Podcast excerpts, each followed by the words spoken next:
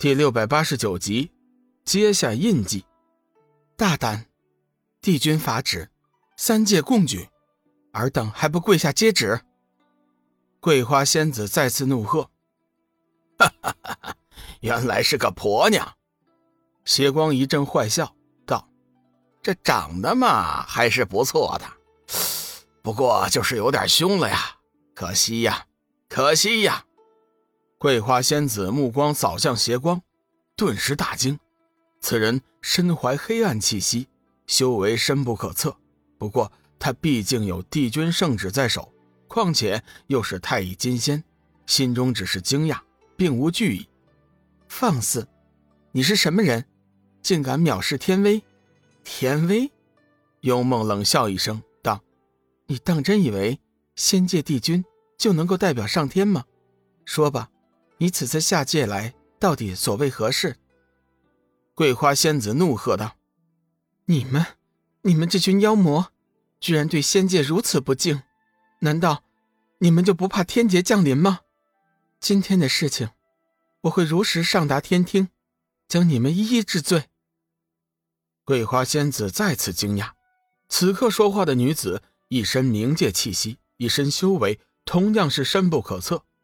静下心来。桂花仙子将眼前六人一一打量了一番，身体不由得轻轻颤抖了一下。黑暗气息、冥界气息、太乙金仙、金身佛陀、神之气息，这六人之中，仔细看来却是小玉最为正常。我该怎么办？桂花仙子有些犹豫。眼前这六人没有一个修为比他弱，如果自己直接说明来意，恐怕……会招来杀身之祸，桂花仙子不禁有些后悔。早知道龙宇身边有这么一群人，说什么也不下界宣旨。小玉看了桂花仙子一眼，沉声道：“仙子大驾光临，所谓何事？”幻月仙子，本座奉命下界宣旨，帝君有旨意给你，请你尽快的跪地接旨。桂花仙子权衡再三。最终还是打定主意宣旨，只要小玉接旨，受了尊卑印，肯定会奉旨行动，诛杀龙宇。到时候，此事便与自己无任何关系。自己身为帝君使者，谅他们也不敢对自己怎么样。幽梦急忙道：“小玉姐姐，别管他，我们不受仙界节制，凭什么跪地接旨？放肆！藐视天威，我将上达天听。”降下刑罚于你，桂花仙子冷声呵斥。幽梦丝毫不在乎，正待出言反驳，却不想被小玉阻止。幽梦妹妹，你先退后，此事我自有主张。小玉曾受仙界帝君的册封，并受了仙籍，严格来讲，这圣旨她非接不可。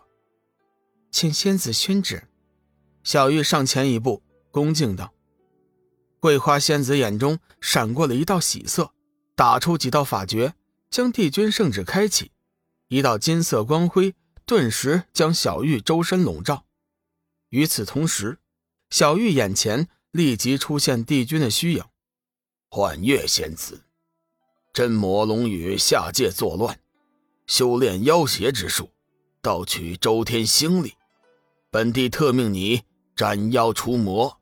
击杀真魔龙羽，以保三界安宁。见旨后即刻行动，不得有误。小玉闻听帝君旨意，心中大怒，脸色不悦，当即就站起身来，冷哼一声：“哼，身为仙界帝君，不明真相，颠倒黑白，我又岂能遵命？仙子，你回去告诉帝君，即日起，小月已经不再是幻月仙子。”与仙界再无半点关系，你请回吧。桂花仙子早就料到小玉会是这样的反应，也不懊恼，微微一笑：“幻月仙子，你已经得了仙籍，除非帝君准许，否则你将永远是仙界成员。帝君亲笔书写的圣旨，你还是自己接着吧。”话音刚落，那圣旨便自行飞向了小玉。遁入了小玉额头处的金仙印记，天罗脸色大变，失声道：“尊卑印，帝君的圣旨上种下了尊卑印。桂花仙子得意道：“你眼光不错，可惜已经迟了。凡是中了尊卑印的仙人，终其一生将无条件的服从帝君的法旨。卑鄙！”梦露冷喝一声，祭出仙剑，作势就要扑向桂花仙子。天罗急忙阻拦：“梦露仙子不可莽撞，桂花仙子是帝君使者，冒犯她就等于是冒犯仙界帝君，请你三思而行啊！”幽梦则趁机。将神情有些呆滞的小玉拉过来，连声问道：“小玉姐姐，小玉姐姐，你怎么了？你醒醒啊！”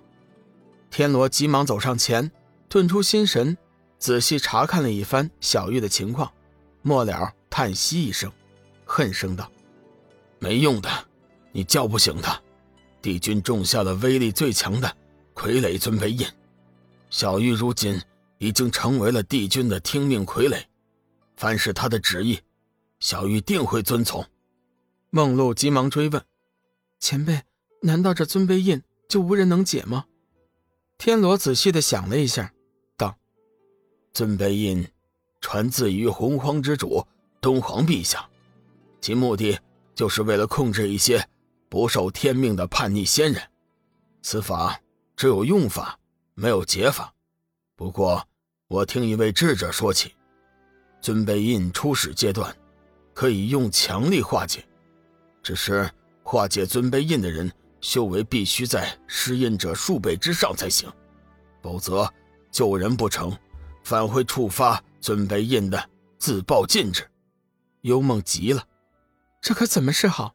仙界帝君是三界领袖，修为神通无比，我们哪去找比他强过数倍的人呢？梦露道。我们去乱阁找三位上古金仙帮忙，以他们的修为，区区一个尊卑印，应该不难解除。幽梦也附和道：“对，去找醉仙前辈。”天罗摇了摇头：“没用的，时间来不及了。三位古金仙如今身在乱阁，等他们赶来，尊卑宴早就和心神相融合，到时候，便是天神在世，也无能为力了。”